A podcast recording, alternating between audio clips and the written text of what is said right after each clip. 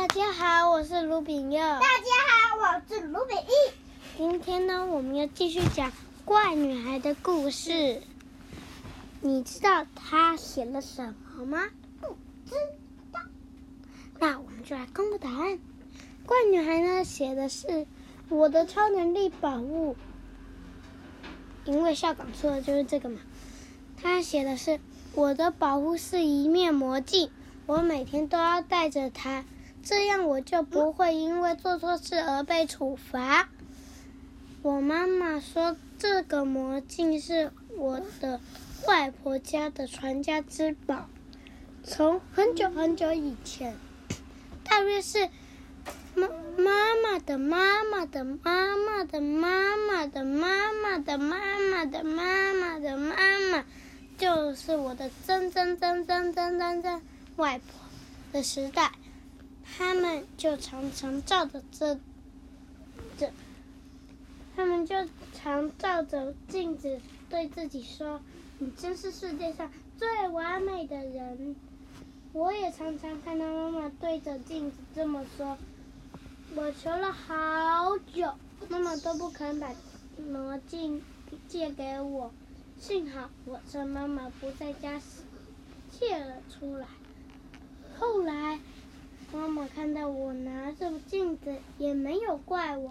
我发现常常跟镜子说话，尤其是说我自己的好话，说别人的坏话，镜子就会不断的产生魔法，让我拥有超能力。它真是太神奇了。为了能够一辈子不犯错，我一定要好好保护我的镜子。如果这篇作文写的不好，这一切都怪怪老师没有帮我教好。这个就是怪女孩的作文。好，我们继续讲。隔天呢，怪女孩和班上同学又吵了起来。她气呼呼的从抽屉里拿出镜子，往前面一摆，问对方：“你说这一切要怪谁？”同学回答：“怪你呀。”什么？怪女孩又问了一次，同学手指穿过魔镜，直接点着怪女孩的鼻子说：“错的是你，怪女孩！”怪女孩这时候才发现，她的魔镜只剩下镜框了。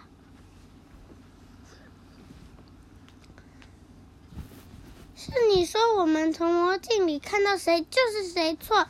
全班同学异口同声说。对不起，我会好好反省。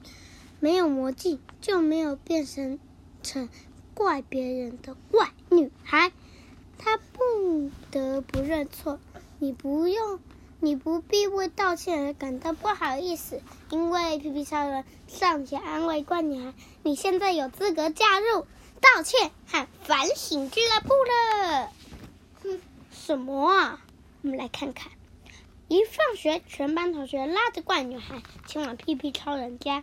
屁屁屁屁超人的妈妈早就在院子里准备好芭比 Q 和果汁、蛋糕、饼干，当然少不了超人妈妈最拿手的巧克力布丁。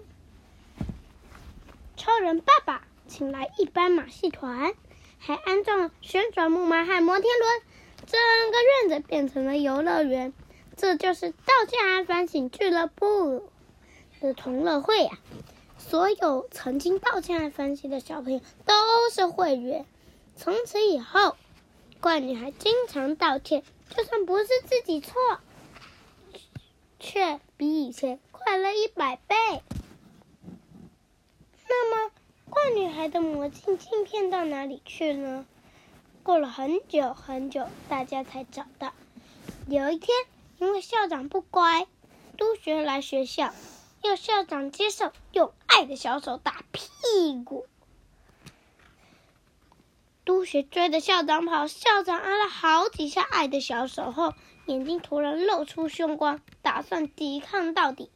他从怀里拿出一个亮晶晶的东西，大喊：“千错万错，都是别人的错！”变身！屁屁在走廊上看热闹的怪女孩惊讶的说不出话来。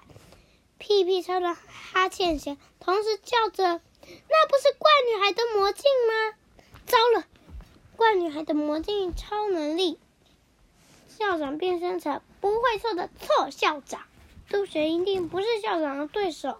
模仿王说。不过事情正好相反，对面魔镜的督学不但没有道歉与反省，还更加用力拿爱的小手打错校长的屁股。体育老师正好经过，校长赶快跳上驴子，督学跟着跳上了驴子。校长跟督学，校长要督学数人头，督学明明看到驴子上有三个人，却怎么数都数不到半个人。既然我和校长都不在这里，那今天就算了吧。督学说。校长的委屈终于解除，怪女孩从督学手中拿回魔镜，立刻打电话通知妈妈，魔镜找到了，还说魔镜失效了事。坏女孩的妈妈说，只要对方在乎你的感受时，魔镜的魔法才会生效。所以妈妈只能把魔镜用来对付爸爸。因为爸爸爱你，老师疼你，同学让你，才会向你道歉，让你责怪。校长把魔镜用来对付没交情的督学，当然没用。怪女孩恍然大悟，原来过去自己都是用超能力来伤害身边的人。她决定把魔镜交还给妈妈，永远让她锁被锁在保险箱里。至于道歉和反省俱乐部，他一辈子都想参加。好了，今天的故事就到这边。诶，今天的故事有点长哦。拜拜，拜拜。